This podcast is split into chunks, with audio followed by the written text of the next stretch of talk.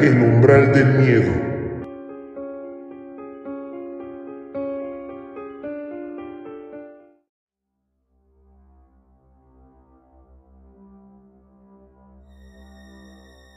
Relatos que te harán cuestionar si realmente existen universos paralelos.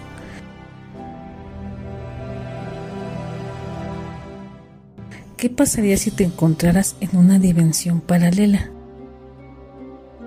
El 16 de julio del 2008, una mujer llamada Lerina García Gordo publicó un comentario en un foro en línea pidiendo ayuda. La española de 41 años afirmó haberse despertado en un universo paralelo, un mundo no muy diferente al que había dejado antes de irse a dormir. Sin embargo, pequeñas inconsistencias en varios aspectos de su vida comenzaron a convencerla de que de hecho estaba viviendo una realidad alternativa. Esta es la historia de Lerina García Gordo, la mujer que dice ser de un universo paralelo. La mañana del 16 de julio, Lerina se despertó y descubrió que en sus sábanas eran de un color diferente. Estaba confundida y perturbada por el hecho de que era de un grupo completamente diferente. No eran solo los colores los que eran diferentes. Al no poder dar una explicación racional, Lerina decidió prepararse y dirigirse a su trabajo de oficina un trabajo en el que había estado empleada durante los últimos 20 años aproximadamente. Su coche estaba en el mismo lugar donde lo había dejado la noche anterior. Entró y se marchó, recorriendo el mismo camino al que se había acostumbrado desde que se mudó a su apartamento hace siete años. Aparte de las sábanas, todo lo demás parecía normal.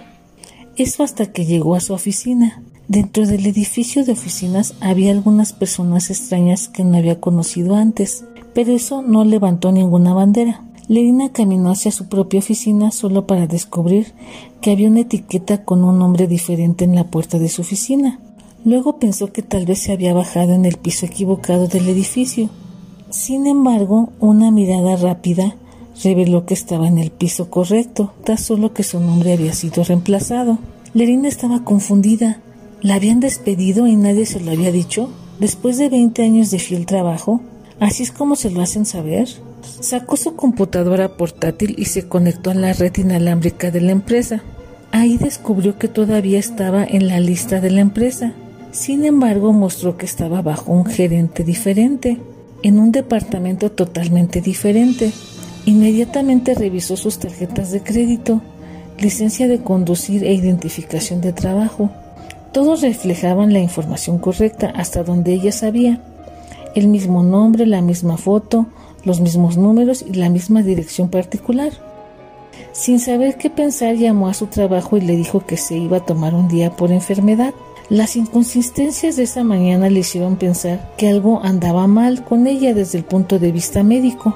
Se tomó el resto del día libre y se dirigió directamente al consultorio del médico. Ahí le hicieron una prueba, verificando signos de drogas ilícitas en su sistema. Las pruebas resultaron negativas. No tenía alcohol ni drogas en su sistema. Lerina regresó a su casa. Lerina regresó a casa y comenzó a revisar sus archivos personales. Extractos bancarios, cheques personales, facturas. Los revisó todos. Todos mostraron la información correcta. Entonces un pensamiento apareció en su cabeza. ¿Y si esto es amnesia? ¿Qué pasa si me pasa algo y no puedo recordar partes de mi vida? Inmediatamente se conectó en línea y comenzó a buscar en Internet. Vio que las noticias y las noticias principales eran las mismas que la noche anterior, por lo que no faltaron días, por lo que Lerina sabía se había despertado viviendo una vida ligeramente diferente.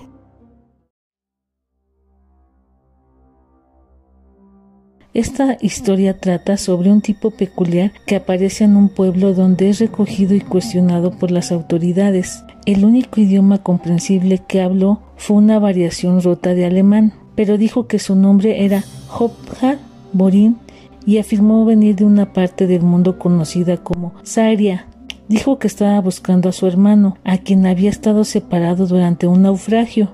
Aunque tenía información geográfica sobre su planeta natal, como cinco compartimientos conocidos como Saheria, Auslar y Euplar no pudo seguir su ruta en tierra y terminó viviendo en Berlín, donde fue tema de discusión entre las comunidades científicas y los simples curiosos.